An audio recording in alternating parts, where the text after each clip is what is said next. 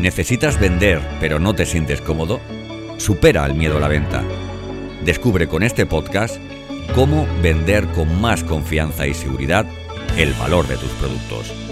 Bienvenido, bienvenida a Disfruta tus ventas, el podcast de José Pascual para conectar con tu cliente y que tú disfrutes vendiendo.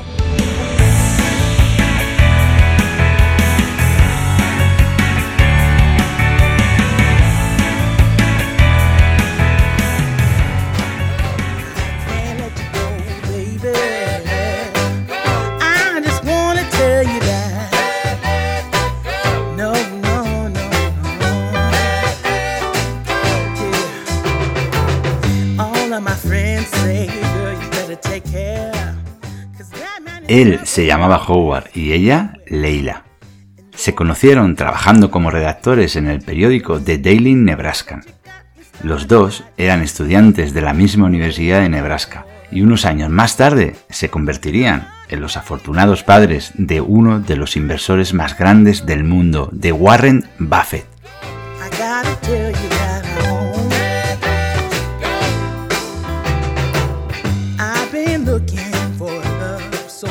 Lo de Howard y Leila fue una preciosa historia de amor, que Warren tuvo la oportunidad de revivir en diciembre del 2021. En esos días, Buffett recibió probablemente el regalo más bonito de su vida.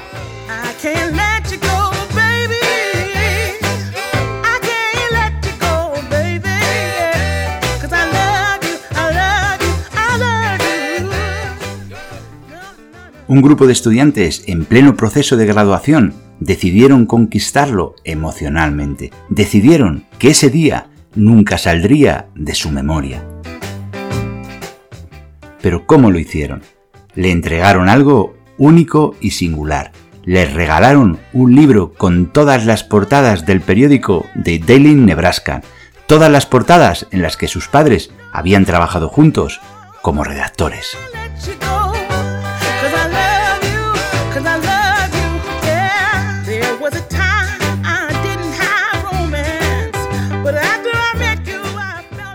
Pero aquel regalo escondía una motivación mucho más profunda. Escondía la adoración y el cariño que en la Universidad de Nebraska le tienen a Warren Buffett. Y le tienen tal cariño porque está allí cada vez que se le necesita y porque sin duda es uno de los referentes y de los casos de éxito de mayor importancia de esa universidad.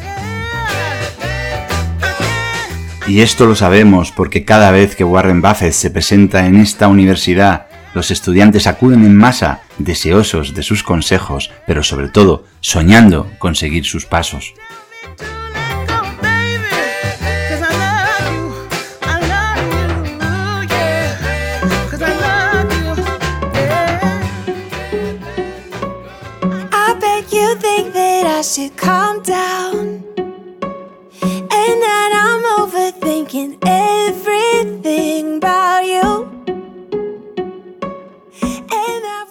En esta ocasión, en diciembre del 2021, justo cuando recibió ese maravilloso regalo, pronunció unas palabras que han dado la vuelta al mundo.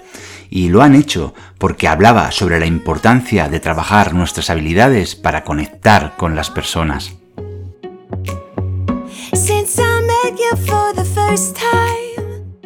Y esto justo fue lo que comentó.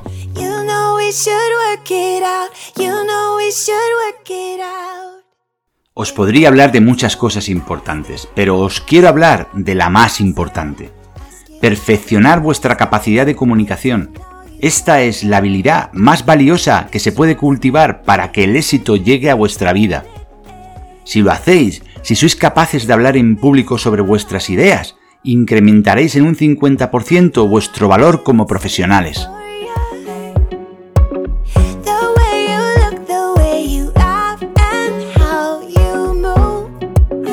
A menudo escuchamos a personas como Warren Buffett, profesionales de éxito, de mucho éxito, que no tienen ninguna dificultad para hablar en público.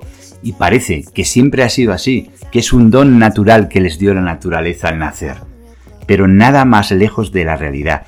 Muy poca gente sabe que de joven Buffett no era un gran orador. De hecho, Warren Buffett tiene un secreto que no lo es tanto porque lo ha contado muchas veces, y es que él se apuntó a un curso de oratoria de Dale Carnegie, pero no pudo pasar de los primeros días, lo abandonó y reconoce que lo abandonó porque le daba terror, le daba miedo hablar en público. También es cierto que se presentó a una segunda edición y ahí sí lo consiguió. Ahí consiguió su título y dicen que presume de él y que lo muestra a mucha gente para mostrarles el camino de que siempre tenemos una oportunidad de superarnos en la vida. Warren Buffett terminó aquel maravilloso día diciendo lo siguiente, salir ahí fuera y ganaros la admiración de los demás por el amor y la pasión que sentís por lo que hacéis. De lo que no hay duda es que todo sucede cuando conectamos con otras personas, cuando contagiamos ideas, cuando lideramos proyectos. La vida es un permanente comunicar. Siempre estamos hablando sobre lo que pensamos, sobre lo que creemos. Y esto es tanto en lo personal como en los negocios. Pero, ¿nos han preparado para hablar en público? ¿Somos conscientes de la importancia del arte de la oratoria? ¿Cuánto nos puede estar frenando en nuestra carrera profesional la falta de habilidades para hablar en público?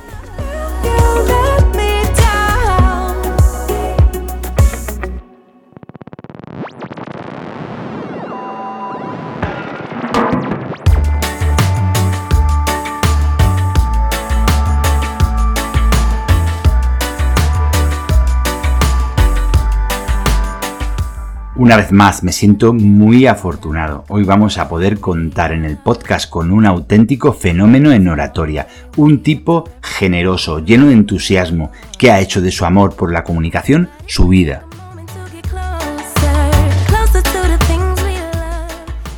Hoy vamos a charlar con Martín Lorences, profesor de la Universidad de Buenos Aires, coach en oratoria y autor del libro Oratoria con Impacto.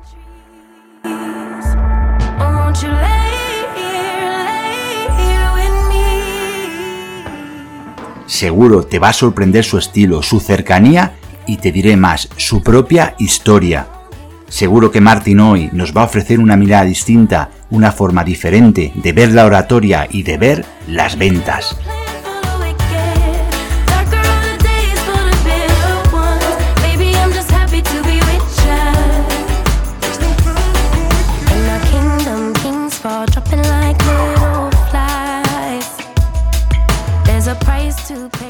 Muy buenas tardes, Martín, ¿cómo estás? Hola José, ¿cómo estás? Una alegría enorme compartir este espacio contigo. Muy contento. Oye, un placer enorme tenerte por aquí. Eh, me hacía muchísima ilusión charlar contigo. Te descubrí en LinkedIn, eh, descubrí allí la pasión que, sientes por el, por el tema de, bueno, de la oratoria, de ayudar a otras personas a hablar en público. Y, bueno, no podía, me, apetecía muchísimo que estuvieras en este espacio porque creo, creo que, bueno, creo no, estoy convencido al 100% que para practicar de verdad la, profesión de vendedor, ¿vale? Que es un poco para, el espacio en el que yo hablo en este lugar, eh, es necesario, eh, bueno, ganar seguridad y tener cierta capacidad para, para hablar en público. Sí, estoy totalmente de acuerdo. Primero, muy contento porque escuché tu podcast y me gusta muchísimo, pero en el, en el ámbito de las ventas, el hablar en público es fundamental, porque cuando uno habla bien en público, José, tiene un, mirá qué cifra, ¿eh? un 95% de posibilidades de cerrar un acuerdo.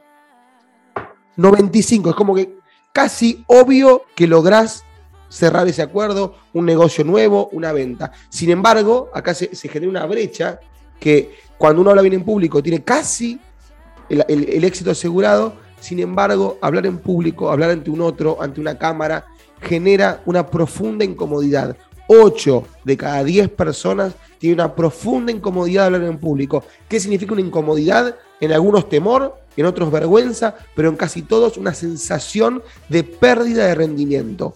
Lo hacemos peor de lo que nos gustaría haberlo hecho. Nos queda esa sensación de ocasión perdida. Y entonces eso es una enorme pena que abre una brecha. Si uno habla bien en público, lo logra casi todo. Sin embargo, es muy difícil hacerlo con total confianza desde cero. porque aparte nadie nos enseña a hacerlo. En la escuela, en la universidad, nadie nos enseña.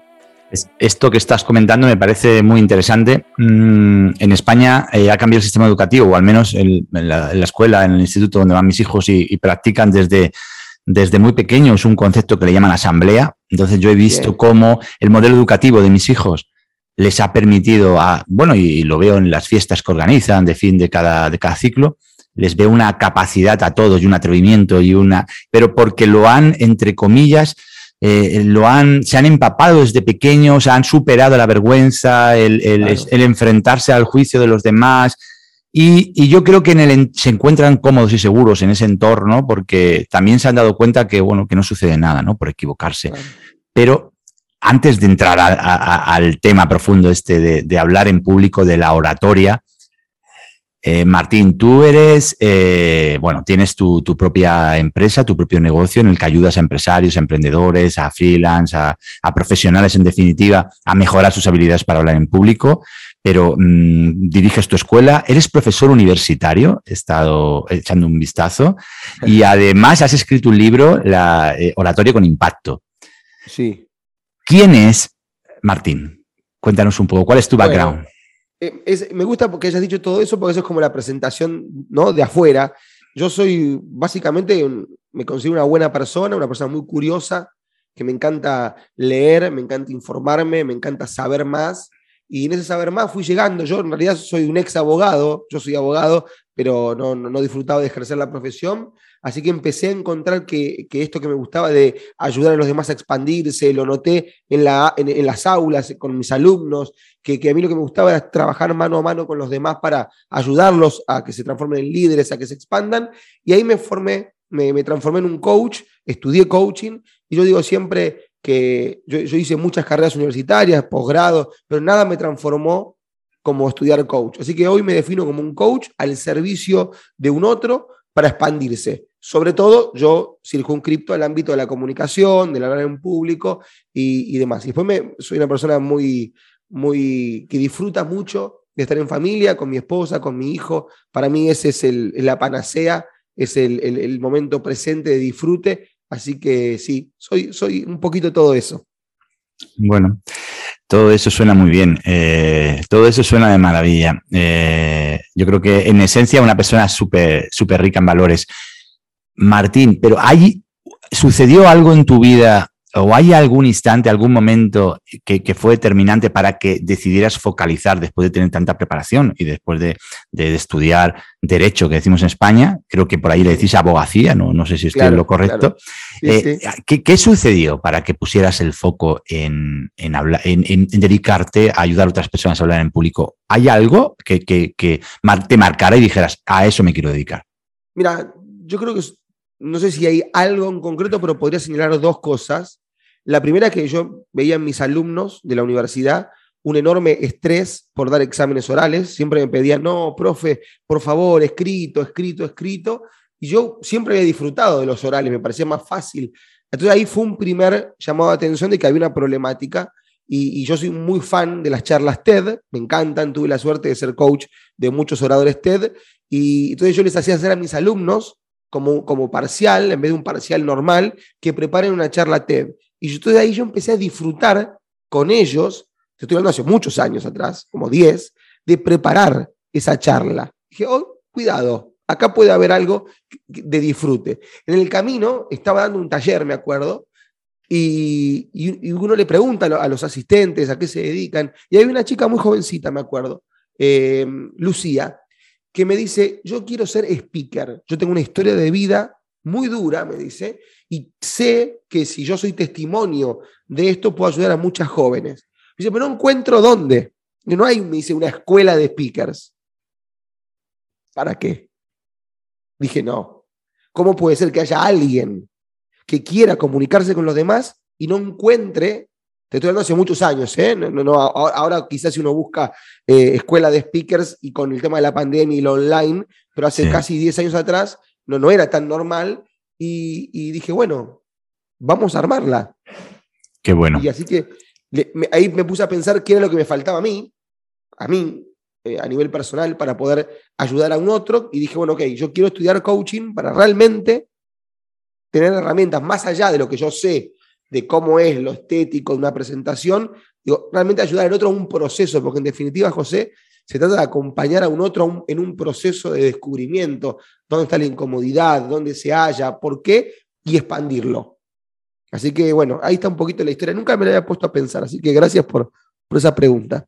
Eh, bueno, eh, para mí es muy importante eh, encontrar las razones por las que hacemos las cosas. Es, creo que ahí está la, la esencia de poder dar nuestra mejor versión. Entonces, cuando tenemos un, porqué, eh, al final, eh, como dicen, ¿no? Acabamos encontrando cómo hacer las cosas y cómo, y cómo, y cómo conseguir que, llegue a los demás. Eh, Martín, en el, en, dicen, bueno, tú antes has mencionado 8 de cada 10. Yo leí hace poco una estadística que hablaba del 75%, bueno, igual es el 80, da igual, de las personas eh, les da miedo hablar en público. Un miedo que, eh, que algunos em, se atreven a, bueno, pues a comparar con los peores miedos, o sea, un miedo verdaderamente aterrador. Gente que le puede acabar dando un ataque de ansiedad, se puede desmayar, o sea, miedo de verdad. Le llaman glosofobia, si no estoy equivocado. Totalmente cierto, sí. Y, y, yo quiero ir un poco a empezar por aquí. ¿Por qué nos da miedo hablar en público? Bueno, es la pregunta del millón. Te agrego a lo que decías recién, José. Es más, en Estados Unidos se hizo un ranking de fobias. Se le preguntó a la gente a qué cosas le tenía más miedo y en el puesto uno de ese ranking, en Estados Unidos por lo menos, la glosofobia, el miedo a hablar en público, la muerte en el puesto dos. Si estamos hablando realmente de hacerle frente a un profundo temor. ¿Dónde está? Mira, esto tiene una explicación histórica y antropológica y tiene que ver con que el miedo a hablar en público es tan antiguo como la propia humanidad. Cuando los primeros de nosotros, allá hace 7.000 años atrás, empezaban a salir de las cuevas, se encontraban con que cada vez que ese primer Homo sapiens era observado por los demás, se transformaba en presa, en víctima. Ese demás, ¿quién era? U otra tribu que lo iba a invadir o algún animal salvaje, imaginémonos un tigre diente de sable que lo iba a agredir. En los dos casos, el sentirse observado era sinónimo a una amenaza. La vida corría peligro. Hoy, muchos años después, vos me podrás decir, pero Martín, cuando yo estoy dando una conferencia, mi vida no corre peligro y es verdad, no te vas a morir, pero hay algo muy pegado a nuestra escala de valores, a la vida, la vida primero, pero segundo, está nuestra identidad. ¿Quién soy? ¿Quién soy? Cuando yo le doy a la mirada del otro, cuando yo me expongo ante la mirada del otro para hablar en público y le doy a ese otro, a su mirada, un poder constitutivo sobre mi identidad, es decir, en la medida que yo soy, mientras que el otro me valide, un buen coach, un buen profesor, un buen vendedor, en la medida de que el otro me valide, yo me estoy jugando mi identidad. ¿Quién soy? Queda en juego en este espacio de hablar en público. Por eso la presión. Por eso la puntada en la panza. Por eso esa cifra tan alta de que 8 de cada 10 o de 7 y medio de cada 10, depende qué que, informe sea, pero es altísimo, sufren una profunda incomodidad. No, totalmente. el, peso, el peso que le damos a la mirada del otro. Sí, el, dejarnos de alguna manera, eh, o sea, que lo que somos eh, esté en manos del otro. Es como, como darle tanto poder ¿no? a la otra parte, ¿no? que, esa falta de seguridad por, eh, en nosotros mismos y en lo que de verdad somos y representamos. Y, mm, la, la pregunta también importante aquí es, ¿puede todo el mundo hablar bien en público? Estoy totalmente convencido que sí, y lo veo día a día. yo tengo clientes que me vienen a ver porque ya son, ya son buenos oradores y quieren pegar un saltito de calidad. Yo le digo ir a un nivel cinco estrellas, pero después a mí me viene a ver gente que realmente no pueden hablar. ¿eh? Dice, mira, yo no puedo hablar. A mí si hay un otro, no puedo hablar. Y terminan hablando, José. ¿Por qué? Porque se puede, porque todo, yo tengo dos frases. Una es que todos pueden hablar en público, coma, todos merecen hablar bien en público. Yo digo que no hay nada más inspirador que tener ideas, cosas que te gusten y poder transmitírselas a un otro. Yo creo que gestionando los pensamientos y las emociones, hay todo un mundo interior del hablar en público, del orador, que tiene que ver con gestionar la mirada del otro. partiendo de la base de que el miedo no se va. El día que no tengas miedo, que no, que no sientas esa puntadita en la panza, no hables porque quiere decir que tus frenos inhibitorios están todos derribados.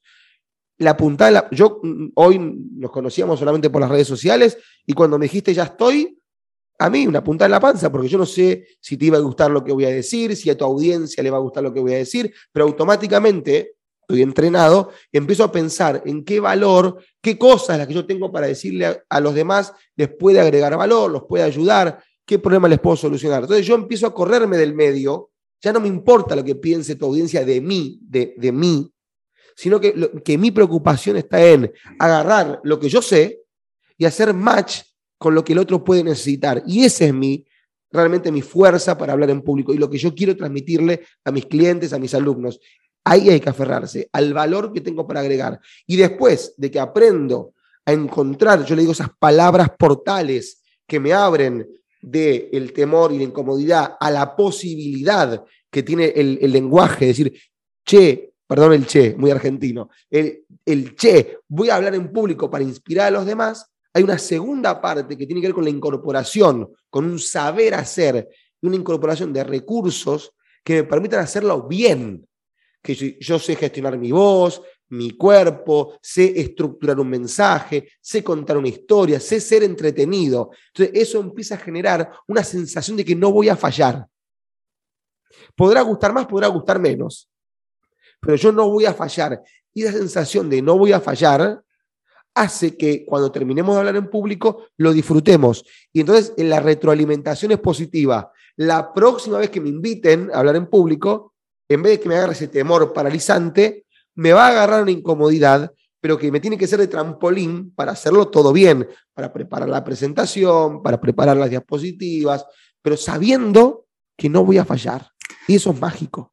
Sí, eh, y además mm, te, escucho y, lo, genero ahí una, una analogía con el mundo de la venta, porque yo que me dedico de alguna manera también a mentorizar y a ayudar a otras personas a que, a que bueno, a que, superen sus miedos a vender, a la venta, lo que significa vender, a las barreras que tienen a las creencias y que además adquieran destrezas y habilidades para, para vender sus productos, una de las cosas que yo descubrí hace muchísimos años y que para mí fue clave en mi desempeño desde el trabajo como vendedor fue el, poner el foco en el proceso y olvidarme del resultado. Y esto que cuando yo lo menciono, mucha gente le genera una contradicción, porque el ser humano parece que solo funciona cuando le metes presión con el resultado.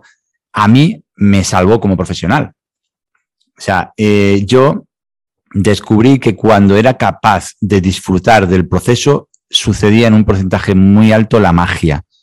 La magia era que el, tú eh, tenías una, yo tenía una capacidad mucho mayor de llegar a mi cliente acababa conquistándolo, entre comillas, si me permites la expresión, desde el entusiasmo que yo sentía por lo que estaba haciendo. Y, en, y en realidad es un poco eso, es perder el desapego por qué valoración van a tener de mí cuando acabe esto, o qué valoración o qué juicio están teniendo ahora, pero me voy a centrar, eh, voy a hacer esa separación de tareas. ¿Mi tarea cuál es? Mi tarea es en ayudar a mi cliente, o en este caso hablar en público, compartir con los demás aquello en lo que soy un experto y lo que voy a hacer es hacerlo desde, desde, desde la, mejor de las esencias, dando lo mejor de mí.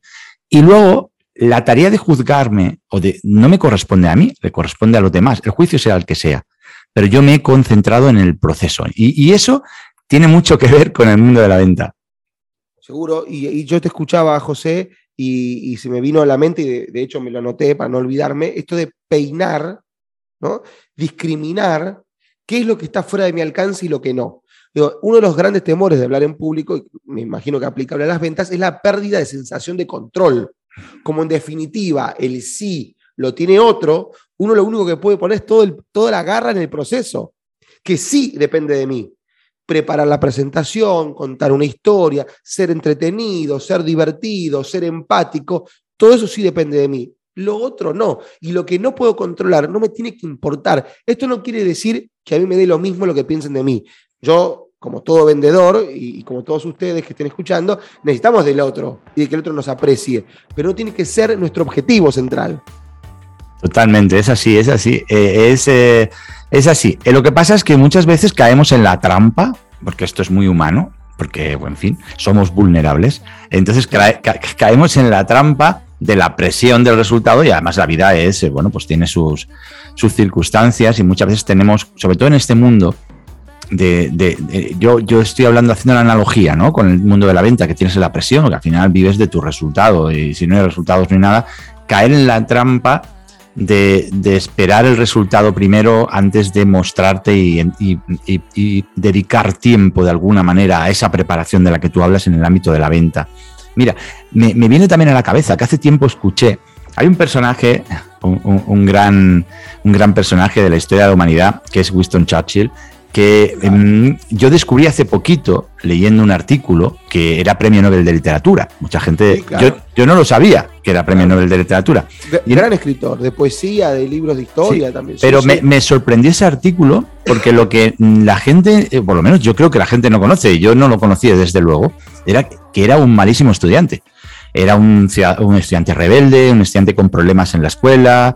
Eh, llegaron a decirle sus profesores que no iba a llegar a ningún sitio y, llegó casi por accidente a ser presidente del Reino Unido, ¿no? Eh, y mm, me, leía también ah, que, contaban que él dedicaba por cada minuto, por cada minuto de conferencia o de oratoria que él practicaba, dedicaba una hora de preparación. Y, y, quiero aprovechar esto porque tiene mucho que ver con lo que estábamos hablando. Estábamos hablando de concentrarnos y poner el foco en lo que sí depende de nosotros, y es en la preparación. Y, quiero aprovechar para plantearte otra pregunta. ¿El buen orador es el que tiene capacidad, una gran capacidad de improvisación o es el que tiene una gran capacidad de trabajo y de preparación? Ah, bueno. dos cosas. Justo tocaste una fibra con Churchill. Primero, viste que uno cree que cuanto más habla un orador, mejor es.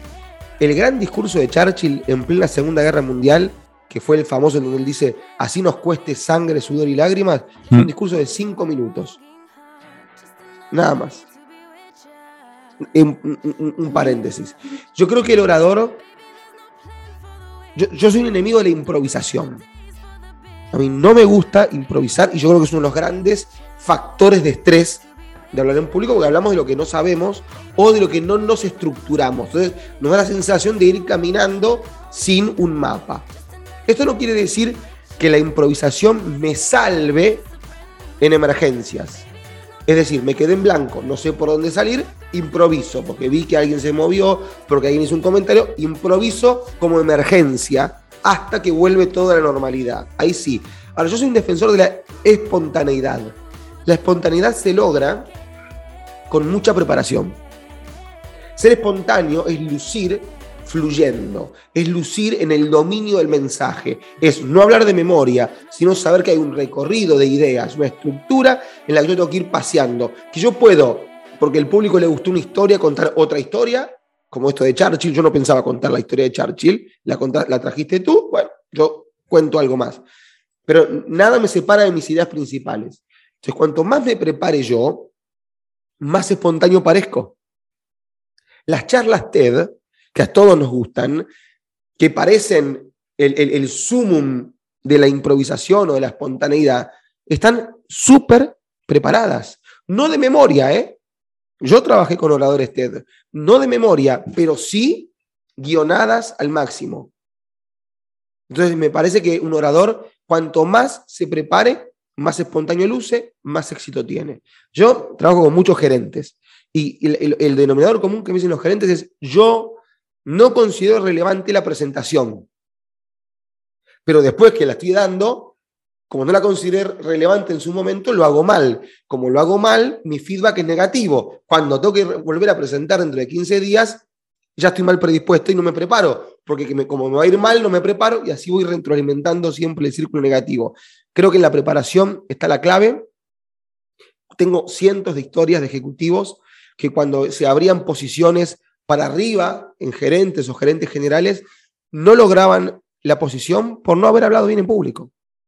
Entonces, eh, a prepararse y con alegría, por eso digo, la presentación, y esto, perdón que monopolizo tanto la palabra, pero justo es un tema sensible, la preparación tiene que divertirnos, José. Tenemos que encontrar un punto en que digan, bueno, voy a poner esta imagen que me divierte, pongo este pequeño video, cuento esta historia. Yo lo que veo en el mundo corporativo, sobre todo, es una tendencia a querer zafar, a repetir lo que se hace, a la inercia en las presentaciones. Como todo el mundo presenta así, aburrido, con un PowerPoint lleno de texto, siempre mucha cifra, todos hacemos lo mismo. Y no, busquemos sobresalir. Acá hay un debate que es o encajo o brillo. ¿Qué prefiero? Claro, esto tiene muchísimo que ver con la autenticidad, ¿no? Con la autenticidad. Y la autenticidad es lo que justo nos hace eh, o nos da opciones de poder brillar, porque yo creo que, a todos nos gustan las personas que se muestran como auténticas. Por eso, eh, al principio te he mencionado algo y, ahora me gustaría también que, reflexionáramos sobre esto.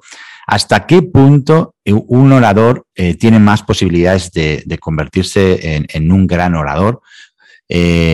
En función de, que tenga un propósito, de que tenga una razón, que tenga un motivo, que tenga una esencia de verdad poderosa, ¿no? Porque yo creo que cuando las personas tenemos como muy identificada por qué hacemos las cosas y lo hacemos con pasión, solemos conectar con, con el entusiasmo.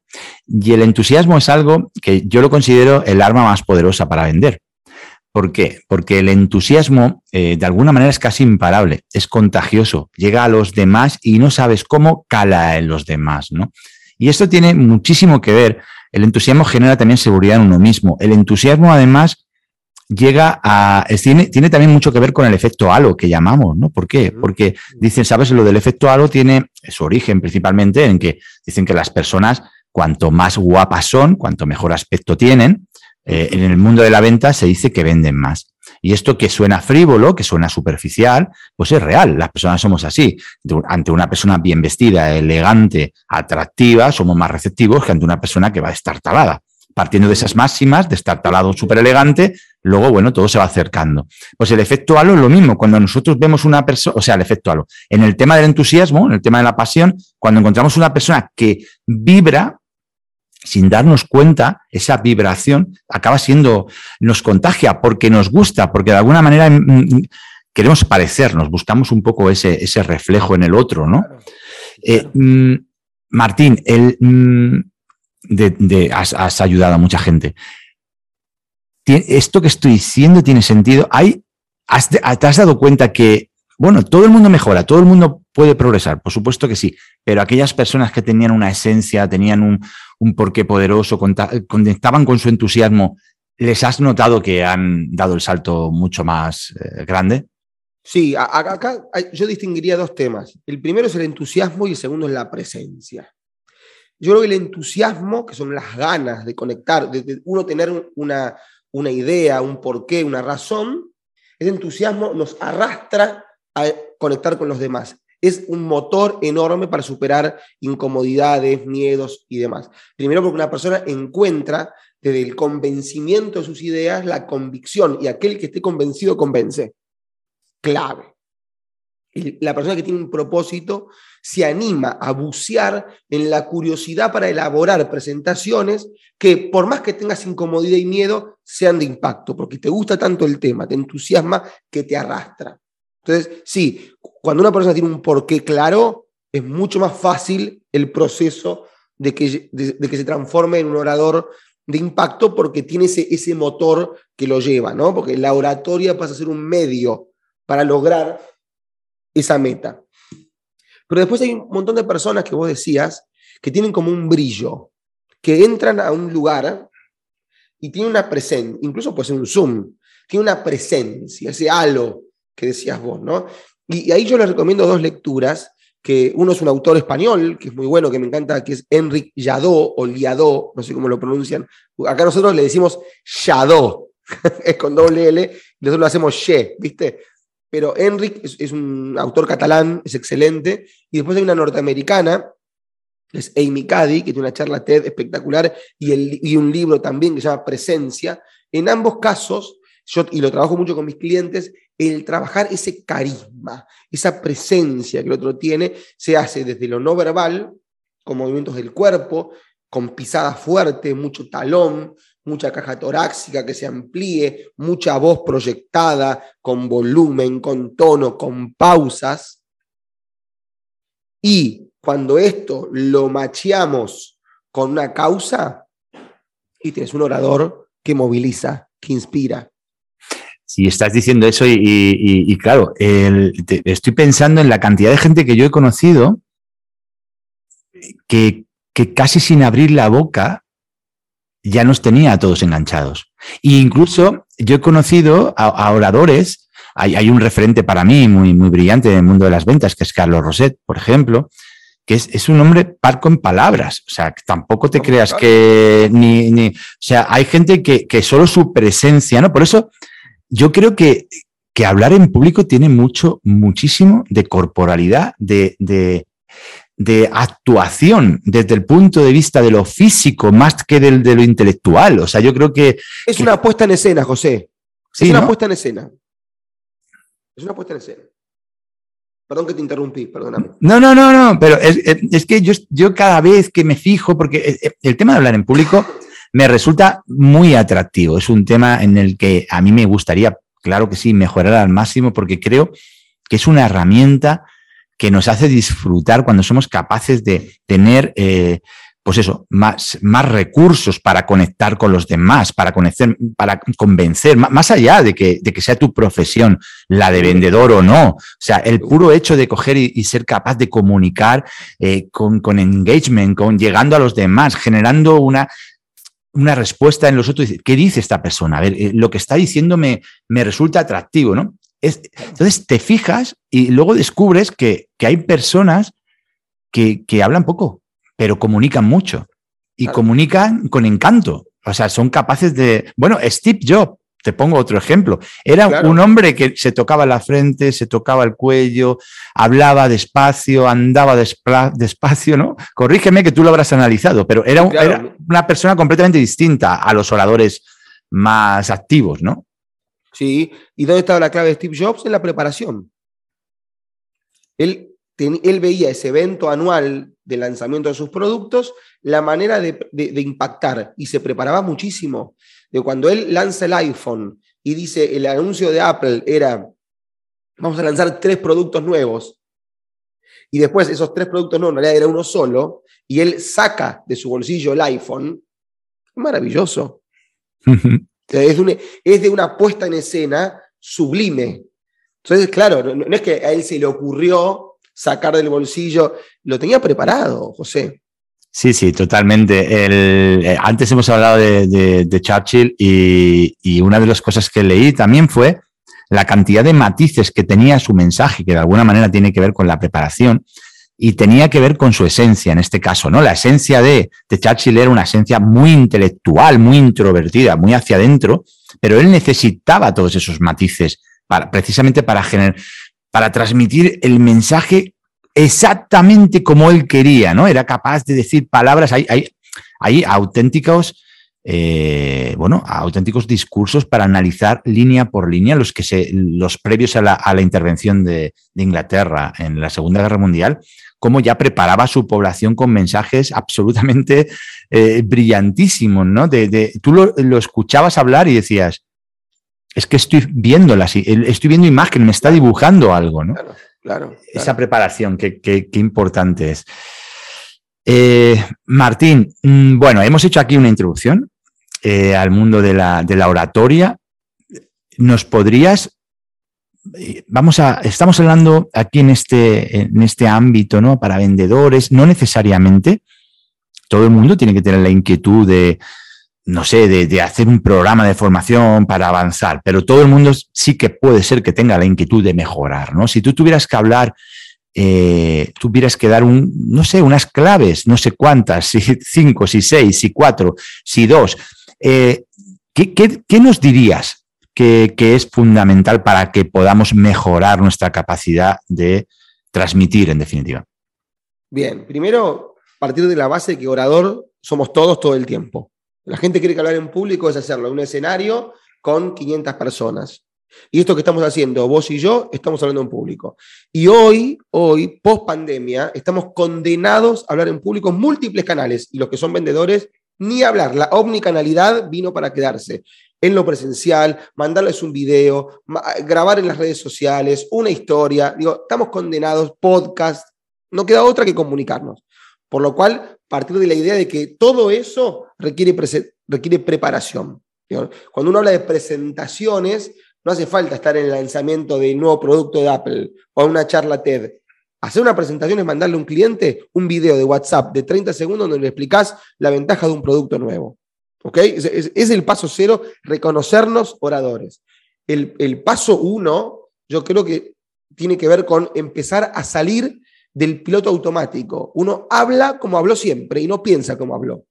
No piensa como habla, uno habla para zafar, para lograr un objetivo, pero uno, entonces, primer paso es salir del piloto automático y empezar a habitar las palabras. No a decir las cosas por decir, sino a pensar lo que digo y una vez que elegí las palabras, le tiro toda mi carrocería, mi huella biográfica encima. No es lo mismo decir, miren cómo dije, no es lo mismo decir esto que decir, no es lo mismo decir esto. Cambia. ¿Y, qué cambió? ¿Cambió la idea? No, cambió cómo lo dije. Y porque yo parto de, esto que hablábamos del entusiasmo y demás. Pero entonces, paso uno, empezar a salir del piloto automático y habitar las palabras. Paso dos es entender que estamos en la era de la sencillez. Cuanto más simple y menos hablemos, mejor es. No hace falta hablar cinco minutos, 10, 15. Poquitito, sencillo, una idea. No busquemos abarcar el mundo entero, una idea. Y yo lo que le recomiendo en este sentido es siempre pensar de atrás para adelante. Siempre solemos pensar con, con un poco de egoísmo, es yo qué quiero transmitir. No. La pregunta clave es qué efecto quiero generar en el otro. ¿Qué quiero que le pase al otro luego de escucharme? Quiero que me compre, quiero que conozca algo, quiero que tome conciencia, ¿qué quiero que haga? Y en base a lo que yo quiero que el otro le pase cuando me escucha, ahí, de atrás para adelante, traigo lo que voy a decir. Después veo, elijo, qué explico, qué no, qué historia cuento, después de pensar qué quiero que el otro le pase. Solemos presentar al revés. primero es el objetivo. Yo necesito hacer esto. Yo no, ¿qué quiero que le pase al otro? Solamente si empezamos a poner al otro primero, vamos a empezar a hacer presentaciones realmente diferentes y de impacto. Entonces ahí va mi segunda recomendación. O tercera, poner al otro primero. ¿Qué quiero que le pase? Y después, la última, que sería la tercera o la cuarta, depende si contamos el paso 0,1, sería que uno tiene que tener, por supuesto, una preparación pero sobre todo, José, la predisposición para entretener. Mira lo que estoy diciendo. Para entretener. Tenemos que ir abandonando esa idea de la presentación o el video informativo. Hola, te quiero contar que este producto hace esto, esto y lo otro. Ya está, ya pasó. La persona lo encuentra en Google, en YouTube, en donde sea lo que hace el producto. Ahora, lo que ese producto resuelve, una historia, un dato curioso, preguntas que te hiciste cuando descubriste esto nuevo, eso no está en YouTube. Esa es darle la impronta del orador sobre el producto, digo producto porque ustedes por ahí los que escuchan el podcast son dedicados a las ventas, pero sobre cualquier otra cosa, es darle mi impronta, una predisposición a entretener, no a informar, porque la información ya está. Ahora, nuestra presentación, nuestra aparición lo que tiene que generar es ganas de que el otro quiera saber más de que el otro diga, uh, qué buena onda esto, wow. Valió la pena escuchar a Martina, a José, a quien sea. Yo con esas cuatro cosas eh, eh, ah, eh, claro, lo que pasa es que has dicho cuatro cosas que, estaba yo aquí tomando mis notas que son, mm, son brutales, no sé si eres consciente, porque mm, cuando hablas de habitar las palabras o hablas de entretener, a mí me viene a la cabeza la, palabra creatividad. O sea, ah, claro, el don de la creatividad no lo tenemos todos. Claro, eso... ahí, ahí permitime hacer una breve aclaración. Nosotros solemos creer, cuando alguien nos dice, nos habla de creatividad, es alguien abajo de un árbol buscando la inspiración para hacer el cuadro artístico o para, viste, lograr la poesía.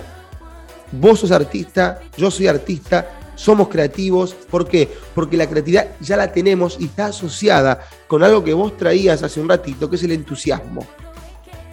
si vos sos una persona entusiasmada por lo que está haciendo, la creatividad, ¿qué significa? La creatividad es tener ideas innovadoras para presentar algo. Eso es la creatividad. No, no hace falta hacer un cuadro de Picasso para ser creativo. La creatividad es, cómo transmito esto de una manera que el otro le llegue. Ese, y cuando uno tiene ganas y entusiasmo sobre las cosas, encuentra eso. Sí, sí, pero eh, estoy, estoy, de acuerdo, estoy de acuerdo. De hecho, yo soy, a mí me gusta decir que el vendedor tiene que ser creativo, porque de alguna manera tienes, que, tienes que buscar la manera de comunicar que, llegue a, las personas y eso nos obliga a una creatividad. Pero también has dicho otras, otras cosas que, las enlazo con el mundo de la venta y que me parece también muy interesante, porque además el vendedor mm, mm, auténtico, el vendedor de verdad, lo tiene, ¿no? Porque yo defiendo mucho lo que yo llamo una venta más humana y, me gusta hablar de ese concepto, del concepto de humanizar la venta, ¿no? Y, humanizar la venta tiene como, varios pilares, pero hay, uno, hay, dos concretamente que tienen relación con lo que has dicho.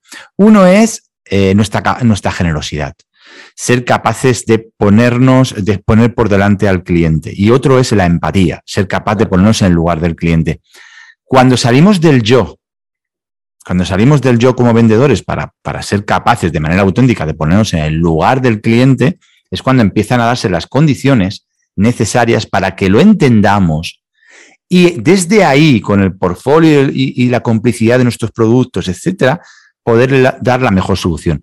Pero para hablar en público, tú lo has comentado, esa capacidad de decir, no, no, pero yo estoy aquí eh, de verdad por el otro, entonces, ¿qué, quiero que esta persona se lleve? ¿Qué, qué resultados, eh, qué transformación está buscando esta persona? ¿En, qué le puedo ayudar? Y entonces comenzar la, charla preparándola desde ahí, ¿no? Tiene, tiene, esto mucho, mucho que ver.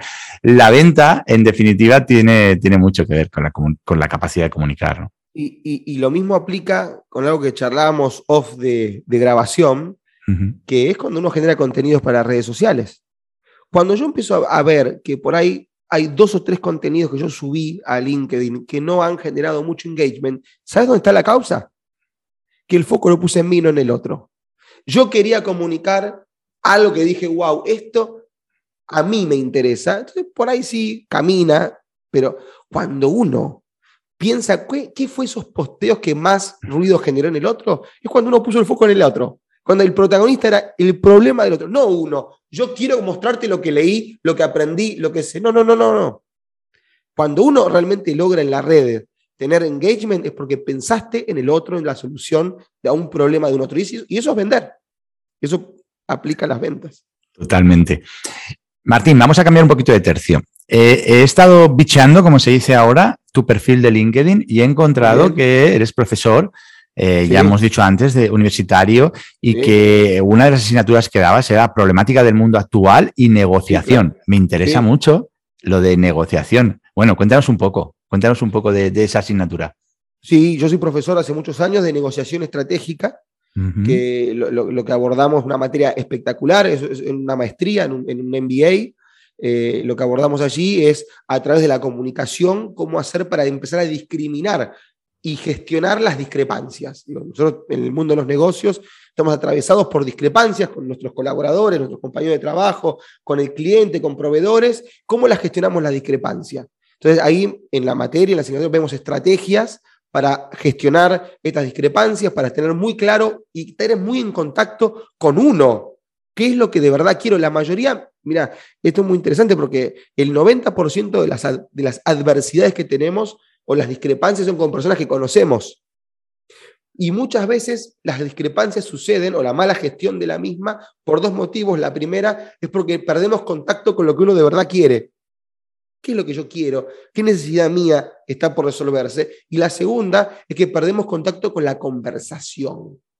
Empezamos a acusar, a no escuchar, a, perder la empatía. Entonces, e, en eso hacemos enfoque en la asignatura, ¿no? En charlar sobre las conversaciones que nos llevan a gestionar las discrepancias para poder luego negociar, bueno, a veces buscando la estrategia del ganar-ganar, del mutuo beneficio, y otras veces no, y otras veces no hay nada, como dijo Churchill, ya que lo trajiste vos sobre Hitler, cuando lo presionaban las élites británicas para que ceda y negocie con Hitler, dijo, yo no tengo nada que negociar aquí. Digo, a veces la mejor negociación es la no negociación. ¿Qué va a hacer? No siempre se puede negociar. Totalmente, pero si tuvieras que destacar una cualidad que tiene una sola, un buen negociador, ¿cuál dirías que es? La escucha. El mejor negociador es el que mejor escucha, no el que mejor habla. Ahí es casi, esa materia me, gusta porque es casi el adverso, es como en los viejos, en los viejos cassettes, sería el lado B del cassette. Porque uno, yo hablo mucho de hablar, pero en definitiva el que mejor negocia es el que mejor escucha a uno y al otro. Y para eso el saber preguntar, José, eh, cuando uno escucha, saber discernir si el otro está hablando con afirmaciones, si el otro está hablando con juicios, con prejuicios, de dónde me está hablando, para luego nosotros transformarnos en catalizadores, no en invalidadores de lo que el otro piensa, sino en catalizador. Yo lo transformo y te lo devuelvo. José, vos me estás queriendo decir esto, esto y esto. ¿Este es tu pedido? Empezar a coordinar pedidos, acciones. Ahí, hay dos, cositas que tienen que estar como muy coordinadas, ¿no? Que tienen, o sea, nosotros tenemos que tener esa capacidad, yo en ventas al menos lo interpreto así, tenemos que tener la capacidad de escucha, por supuesto, una escucha eh, activa, pero también una, escucha selectiva, porque a veces no hay que escucharlo todo, hay que saber lo que escuchamos. Tenemos que, ser, que ser, tener esa capacidad, esa predisposición empática para, desde la máxima sinceridad, para intentar, para poder hacer la osmosis de la información que nos dice el cliente, y luego está la, la, segunda parte de eso. ¿Y ahora qué hago con esto? ¿no? Y ahí está otra gran habilidad que yo creo que se puede entrenar, que se entrena, pero que tienes que tener esa predisposición natural de haber entendido el proceso, porque mucha gente quiere mejorar en ventas, pero no está dispuesto a ceder en su ego. Y es la capacidad de indagar. Yo ya no le llamo, yo no le llamo preguntar, porque otra, no sé, eh, mira, el otro día reflexionaba sobre esto. Indagar es una cosa que no necesariamente es preguntar. Y, y nos, nos enseñan poco a hablar en público, pero nos enseñan menos a preguntar. O sea, eh, aquí al menos en el sistema educativo español, eh, yo creo que salvo alguna, eh, alguna carrera, como puede ser la, la, de Derecho, yo creo que no, nadie nos ha enseñado a preguntar. Es, un territorio bastante... en, Argentina, en, abogas, en Derecho tampoco, ¿eh? Bueno, pues yo ahí sí que considero que es, es fundamental la habilidad para preguntar, porque ahí está la clave de todo, ¿no? Sí, yo digo siempre ponernos en una actitud de detective. Pero ¿sabes cuál es un elemento central de todo esto, José? Entender que la negociación, la conversación son voluntarias. Nadie me obliga a negociar contigo. Nadie me obliga a conversar contigo. Entonces, si es voluntario, es porque yo quiero, voy a poner lo mejor de mí. Tengo que poner lo mejor de mí. Y hacer que el otro también ponga lo mejor de sí. ¿Cómo? Validando sus demandas, que no quiere decir darle la razón, sino que la demanda que él tiene sea validada por mí y luego habilitar lo que, lo que vos decís de la, el, indagar, la pregunta que expanda, no pregunta que lleve a que el otro se justifique, sino al avanzar juntos. Cuando uno tiene un, conflicto, está posición A, posición Z, lo tenemos que empezar a hacer a través de la conversación, empezar a encontrarnos en el medio. Si nadie cede nada, no fue una negociación. Sí, totalmente. Y ahí tiene mucho que ver en el mundo del coaching, eh, está lo que, lo que le llaman buscar la intención positiva, buscar la intención positiva del otro, porque al final todos actuamos con una intención positiva que no necesariamente tiene que ser positiva en sí misma, pero todos buscamos esa intención positiva. Martín, quiero llevarte ya directo, ya estábamos en, el terreno, en mi terreno, pero quiero mm, que nos digas qué es para ti vender. Uh, interesante. Para mí vender es satisfacer una necesidad, es tener una predisposición para resolver un problema ajeno. Para mí vender es una actividad, yo no soy vendedor, pero en definitiva creo que todos somos vendedores, y para mí vender es una de las actividades más nobles que existe. Y te soy totalmente sincero, porque a pesar de que, no sé en España, pero por lo menos en América Latina, cuando uno se define como un vendedor, es visto como, uh, este me quiere enchufar algo, Totalmente. Yo, creo que el vendedor tiene una actividad muy noble que es buscar resolver un problema de un otro. Sin vendedores no habría problemas a resolver y la sociedad no avanzaría como, como puede avanzar o como avanzó. Entonces, yo creo que es una actividad súper, súper noble que merece ser reivindicada por los propios vendedores. No esperemos que el otro nos reivindique solos. Es tarea del vendedor reivindicar su actividad y llamarse vendedor. Yo no puedo creer cuando a veces voy a una compañía Y el gerente de ventas me dice que es comercial. Hermano, sos vendedor. Sí, bueno, porque. Está perfecto que lo seas. Está, eh, se ha buscado cambiar el nombre del vendedor muchas veces, ¿no? Asesor comercial, eh, bueno, en fin, eh, hay muchos.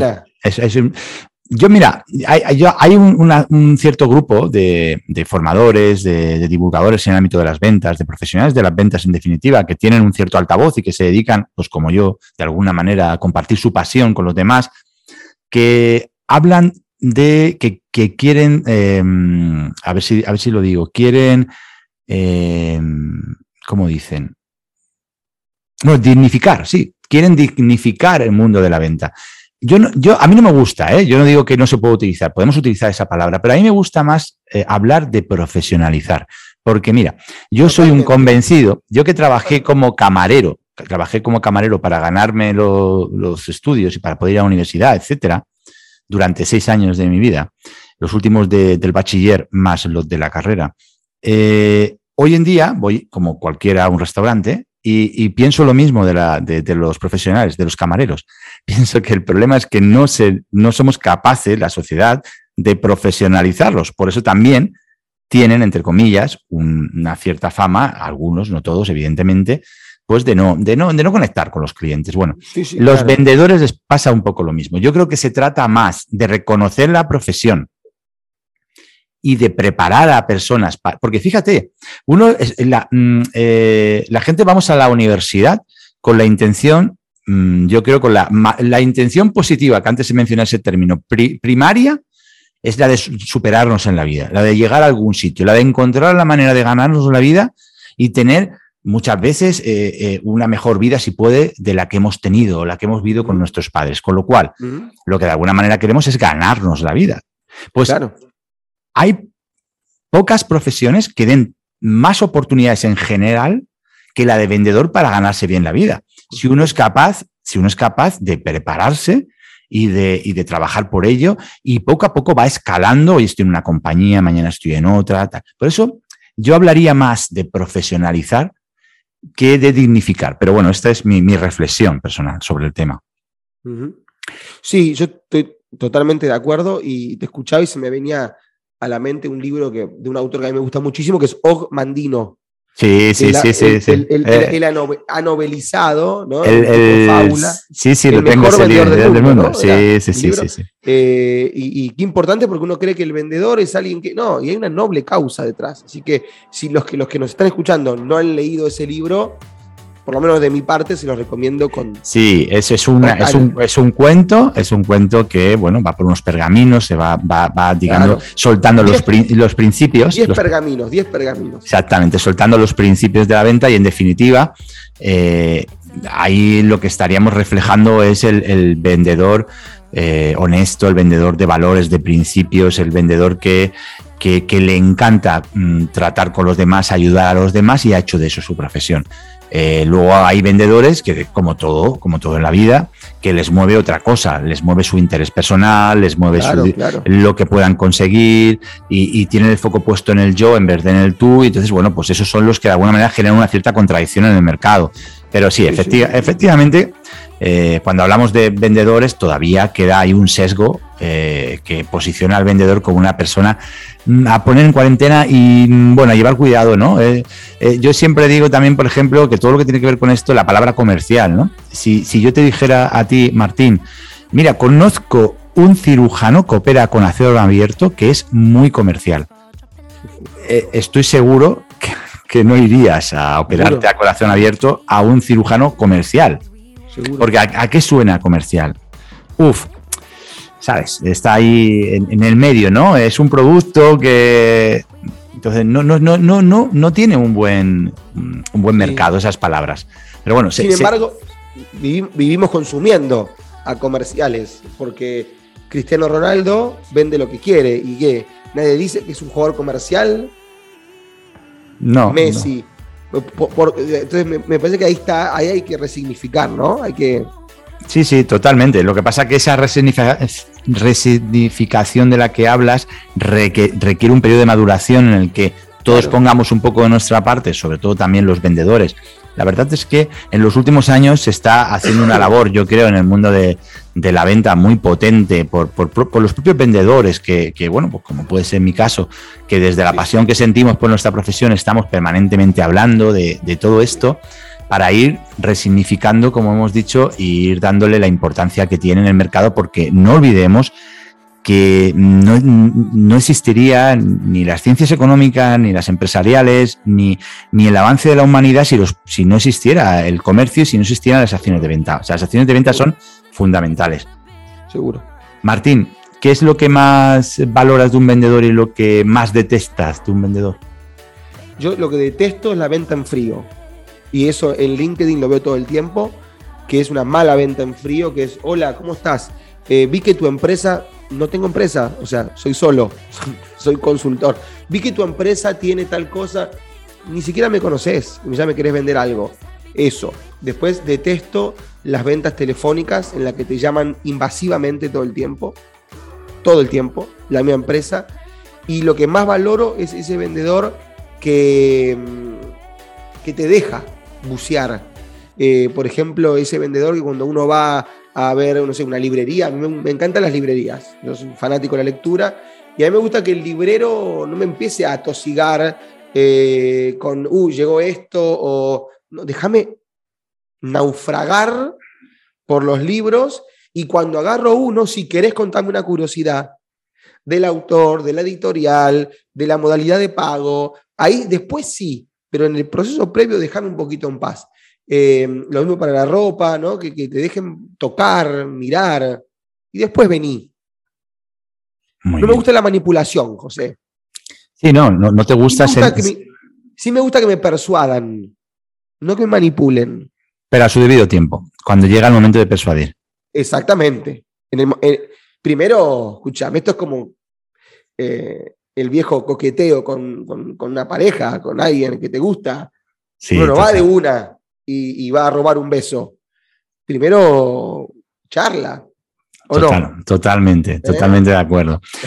Hay que saber dejar el espacio que, requiere el cliente y, eso dependerá en, función de un producto o un servicio, serán unos y, o el espacio será otro, ¿no? Eh, evidentemente depende, pero sí que es cierto que muchas veces eh, nos puede esa necesidad que nos hemos creado de la, de la urgencia. ¿no? Vivimos en la sociedad de la urgencia y creemos que, que todo estamos muy contaminados, Martín, con, eh, con la venta digital. Estamos muy contaminados con el mundo de los influencers y con todo lo que se está intentando transmitir a través de las redes sociales, sean las que sean, de que se puede alcanzar el éxito, que te, que te garantizo que vas a alcanzar el éxito, que vas a ir con un Ferrari, con un Porsche, que, que, que vas a conseguirlo todo, además relativamente rápido. Estamos transmitiendo muchos mensajes que hacen que muchos profesionales quieran el éxito, pues como la bolsa de palomitas, que es una bolsa plana de cartón que la metes al microondas y en 30 segundos sale un cartucho de palomitas.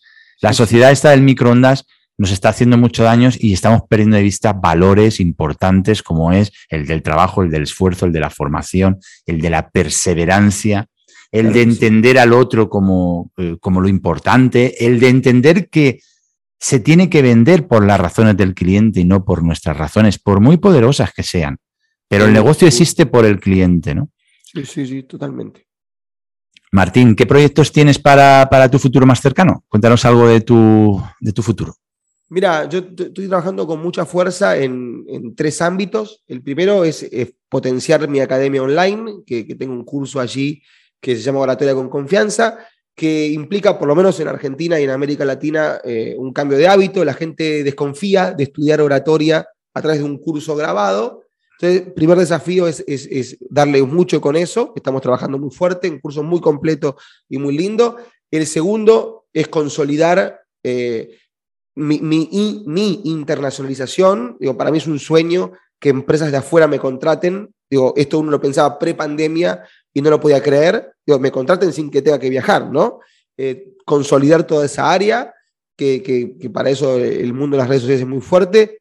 Y el tercero, también consolidar eh, mis sesiones individuales. Y ahora, este año, que quizás es lo más nuevo que, hice, es el live por LinkedIn. Esto de dedicarme al streaming me, me fascina, me fascina. Y ya estoy preparando el podcast, que yo calculo que de aquí a tres semanas estaremos lanzando el primer episodio mi, pasión es comunicar, así que lo, quiero hacer por todos los medios.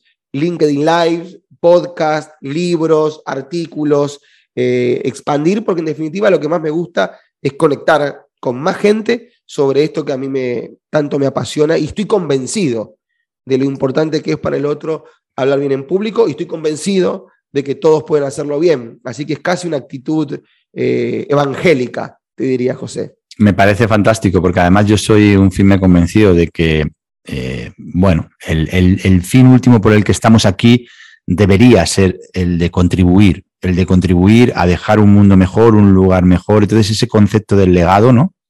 Sí, claro. Eh, desde la máxima honestidad me parece que es como una misión que, oye, que es libre, ¿no? A lo mejor venir aquí y pasar sin hacer ruido, pero yo creo que es, un, que es una misión muy bonita, ¿no? La de, la de sentirnos eh, sentirnos ahí con, ganas ¿no? de contribuir, de aportar, repito, desde la honestidad máxima y desde las ganas de verdad de que lo que, lo que podamos aportar sirva, sirva a los demás. ¿no?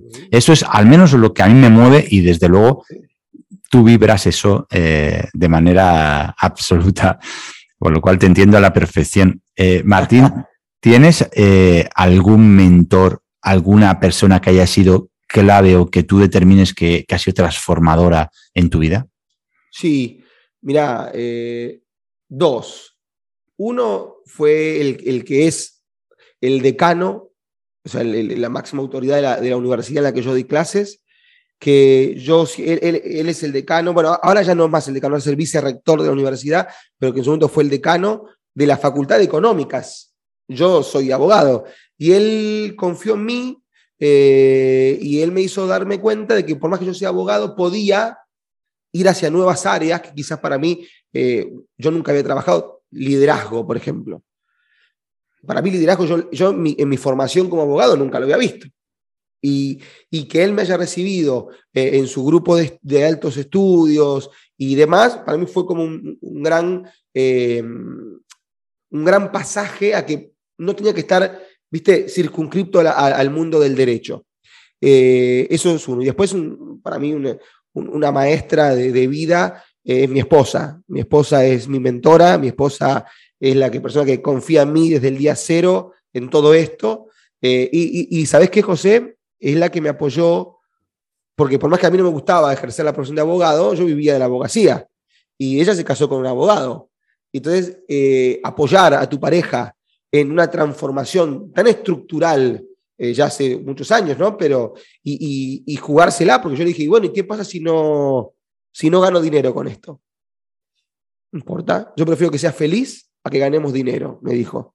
Entonces yo me lancé y lanzarse con esa espalda detrás está, está buenísimo. Bueno, por suerte el universo provee, en poco tiempo el dinero empezó a venir, por lo cual eh, no, hizo falta que uno se sienta culpable, pero bueno, eh, ese, ese, salto hasta que el emprendimiento, esta, esta academia que yo monté, empieza a que uno pueda vivir de esto y que no sea un hobby, tardó, viste que yo, un año, ponele.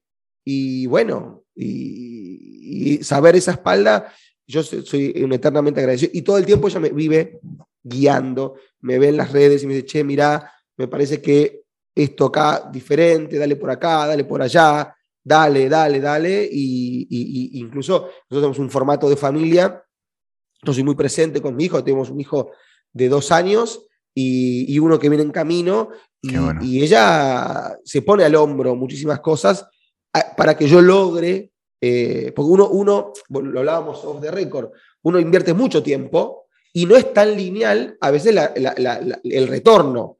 Yo no sé si el cliente que me vino vino porque vio un video o porque vio un carrusel o porque entró a la página y vio una masterclass gratuita. Uno genera una red de contenidos que lleva muchísimo tiempo hacer y que después no sabe cuál es justo el retorno que eso te dio. Entonces, saber que yo puedo estar pensando en contenidos que no tienen que ser sí o sí convertibles en dinero, porque la otra persona está poniendo el cuerpo con el hijo, con la casa y demás, a uno le, permite saltar.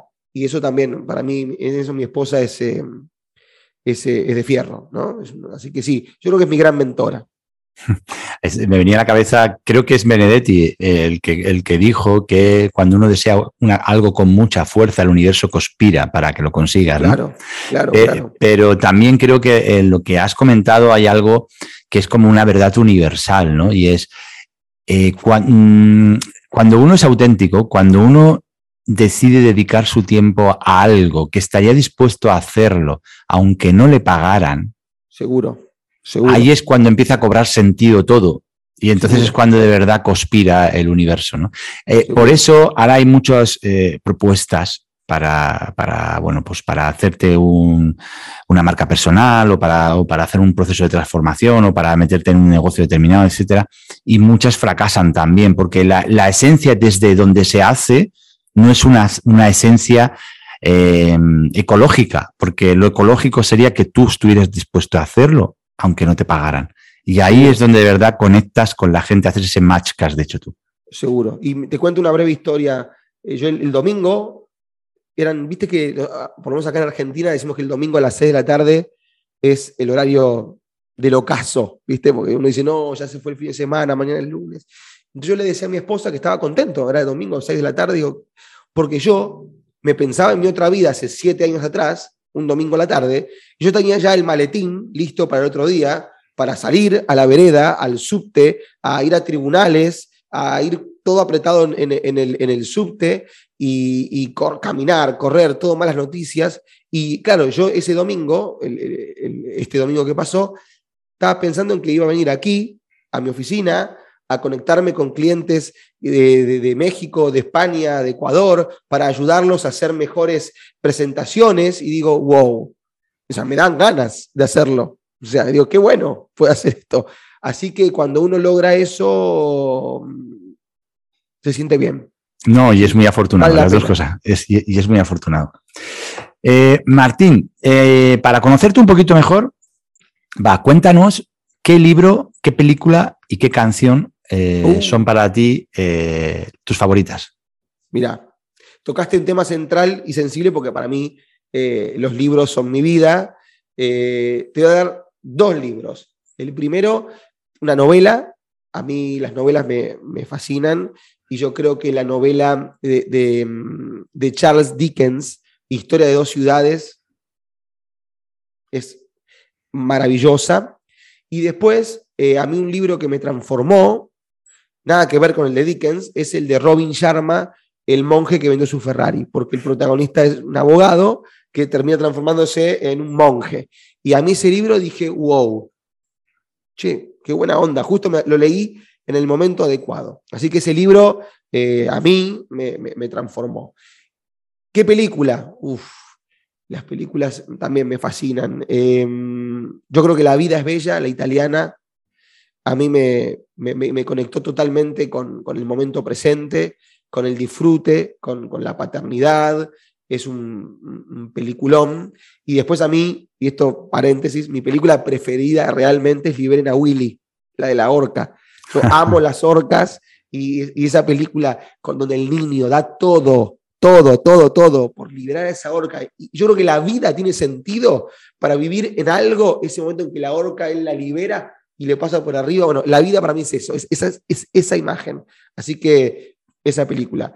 Y una canción, ahí me agarras más desprevenido porque no soy un tipo de, la música en sí. Eh, me gusta la música, pero no soy un fanático de la música. Em, y ahí me mataste, ¿eh? ahí me dejaste, tengo que pensar. tengo muchas canciones, pero no sé cuál. Eh, un grupo, un grupo que te guste, un estilo de música, me vale. A mí me gusta Metallica, yo vengo del, metal, pero no, ah. ¿sabes qué voy a...? No, voy a, voy a elegir una canción de una banda argentina que se llama Alma Fuerte, que es bien dura, de rock duro, que dice Sé vos. Sé vos, o si usted decía, eh, el vos es como el tú, sé vos que al mundo cambiarás. Sé vos, aunque parezca imposible. Qué bueno. Me fascina. Qué bueno, qué bueno. Bueno, pues eh, me queda eh, bueno, este es un espacio en que a mí me gusta darle ese toque personal y me gusta, bueno, pues servir también de inspiración. Yo creo que muchas veces estamos cansados de, de la batalla de 10 ideas, 5 claves, 4 historias para que transformen tu vida, ¿no?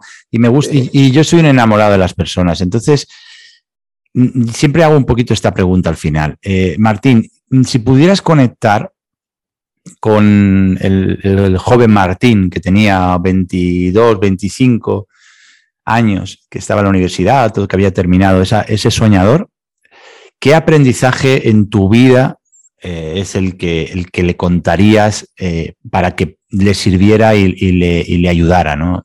En lo que le viene por encima, que es mucho. Sí, sí, sí, es una muy buena pregunta. Le diría que el sacrificio en sí mismo no te lleva a ningún lado. Muy bueno. Yo creía que el sacrificio, haciendo cosas que no te gustaran, eh, llevando como una especie de cruz, viste, bueno, no importa, yo tengo que hacer esto porque por más que no me guste, tengo que hacerlo igual, porque atrás del sacrificio va a estar la meta lo hice muchos años y no, me parece que hoy le diría a ese Martín que la suelte antes la cruz. Claro, ¿no? Es como caminar. Claro, claro, es que eh, eh, eh, es como los caballos, ¿no? Que, que les ponen aquí las, las, orejeras estas para que, para que no vean, ¿no? Solamente vean el camino por el que tienen que andar, ¿no? Es, es, claro, claro. es apertura de miras, ¿no? Visión con gran angular. No, no, no, no hay solo un, un, camino, hay muchos caminos, ¿no? Esa, ese, me gusta la manera en la que lo has definido, porque esta idea de, del esfuerzo, hay generaciones, la mía es una de ellas, que lo tenemos muy marcado, no tanto las que han venido después, pero lo tenemos muy marcado y tiene cosas buenas, lo de el perseverar, el esfuerzo, el sacrificio. Seguro, seguro, seguro. Tiene cosas muy buenas, pero también tiene cosas muy equivocadas. Y es que muchas veces eh, no, nos, no miramos, no nos paramos, no pensamos, no, no, no reflexionamos para ver otras oportunidades. ¿no? Es que yo no concibo el, ahora, ¿no? Ahora, yo tengo 36 casi, eh, no concibo el sacrificio innecesario. Digo, si yo, por ejemplo, ayer estuve hasta la una de la mañana generando contenido. Aproveché que mi hijo se durmió, bajé a la planta eh, de abajo, valga la redundancia, me puse una hora y media tú, generar contenido para un mes y medio para adelante. ¿Es sacrificado? Sí, pero vale la pena. Porque a mí me gusta, me hace feliz y, es mi medio de vida. Antes, cuando caminaba sin cesar, yo iba encerrado en el subte, en Buenos Aires, en la capital, todo apretado. ¿Eso es un sacrificio? Sí, que no vale la pena porque la meta final no tenía nada que ver con mi propósito. era un sacrificio por el sacrificio mismo. digamos que el subte es el metro, ¿no? Como lo entendemos en España. El metro, el metro, perdón. claro, claro, Nos estén escuchando y digan, ¿qué, ¿qué, es el subte? Pero bueno, te, lo he entendido, te lo he entendido. El metro, el metro, el metro, claro. Eh, muy eh. argentino, muy argentino.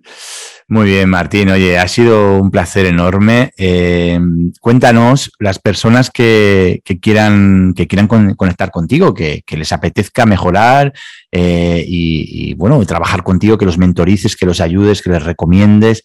¿Cómo pueden contactar contigo? Cuéntanos. Mira, hay tres medios eh, y los tres son muy directos. Uno es LinkedIn, que es mi red social preferida. Amo esa red social. Los que no la estén usando, se las recomiendo. Ahí me, buscan con mi nombre, Martín Lorences, me escriben, soy yo, eh, y ahí podemos trabajar juntos. Si no, estemos en Instagram con el nombre ya de la, de la, de la escuela, de la academia, que es arroba generar confianza, que soy yo también. Ahí me van a ver, ver haciendo reels, haciendo un poco más cosas por ahí más divertidas. También me escriben allí, si no soy yo, es alguien del equipo que, que les contesta, pero si es una pregunta técnica, mira Martín, tengo esta duda, automáticamente me avisan del equipo que hay alguien que quiere saber algo técnico y, soy yo. Y si no, por la página web www.generarconfianza.com, que es el nombre de la academia, ahí tienen, además, eh, en la página web tienen dos masterclass gratuitas que son muy buenas, una sobre el miedo. Mira, se llama, José, cómo gestionar el miedo y transformarlo en entusiasmo, a propósito de la palabra entusiasmo.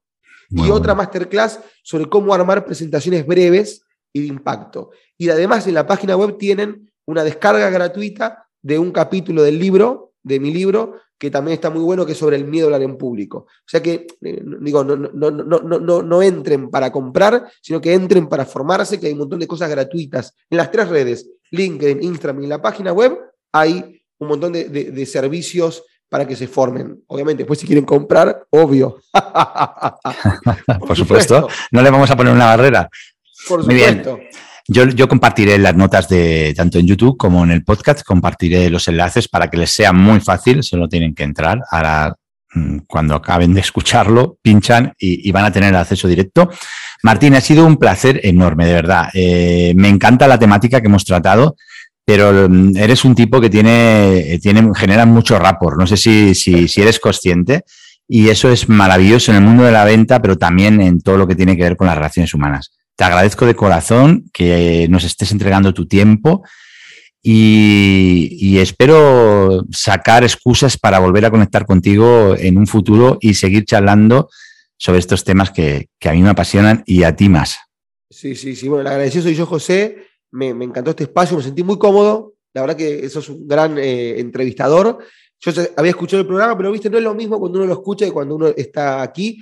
Así que lo que sí te pido, si querés una próxima, es que me invites a Alicante. Ah, la, próxima la hago desde Alicante, si no, no. La hacemos, en, directo, la hacemos en directo aquí, hacemos un... Estaría buenísimo, estaría buenísimo. Además, tú eres un conocedor, un conocedor de España, porque has venido en algunas ocasiones y además tienes eh, familia, tienes familia en Asturias, ¿no? Tu origen, tu origen es asturiano. Mis dos abuelos paternos son asturianos, de Gijón y de, de Salas ahí en Asturias. Así que sí, me encanta. He ido varias veces y así que tengo la ciudadanía española también, así que soy, argentino español, escúchame. Martín, un placer, repito, enorme. Encantado de haberte tenido en este espacio y te deseo lo mejor. Te, sigo muy de cerca e invito a, a las personas que nos estén viendo y escuchando que te sigan porque mereces mucho la pena. Y te mando un abrazo gigante eh, desde aquí, desde Alicante. José, un gran abrazo. Mil, pero mil gracias. Gracias a ti. Chao, chao, Martín. Baby, there's no plan for the wicked. There is no goal for the longing heart. Just another day to be with you. When everything ends, it's a brand new start. Baby, there's no plan for the wicked. Darker are the days for the bitter ones. Baby, I'm just happy to be with you. Has escuchado Disfruta tus ventas, un podcast de José Pascual. There's a price to pay to get enough things we want. But if we take a moment to get closer, closer to the things we need, we wouldn't need them, need that, looking at the things we have. Stay here under the palm trees. Won't you lay here, lay here with me?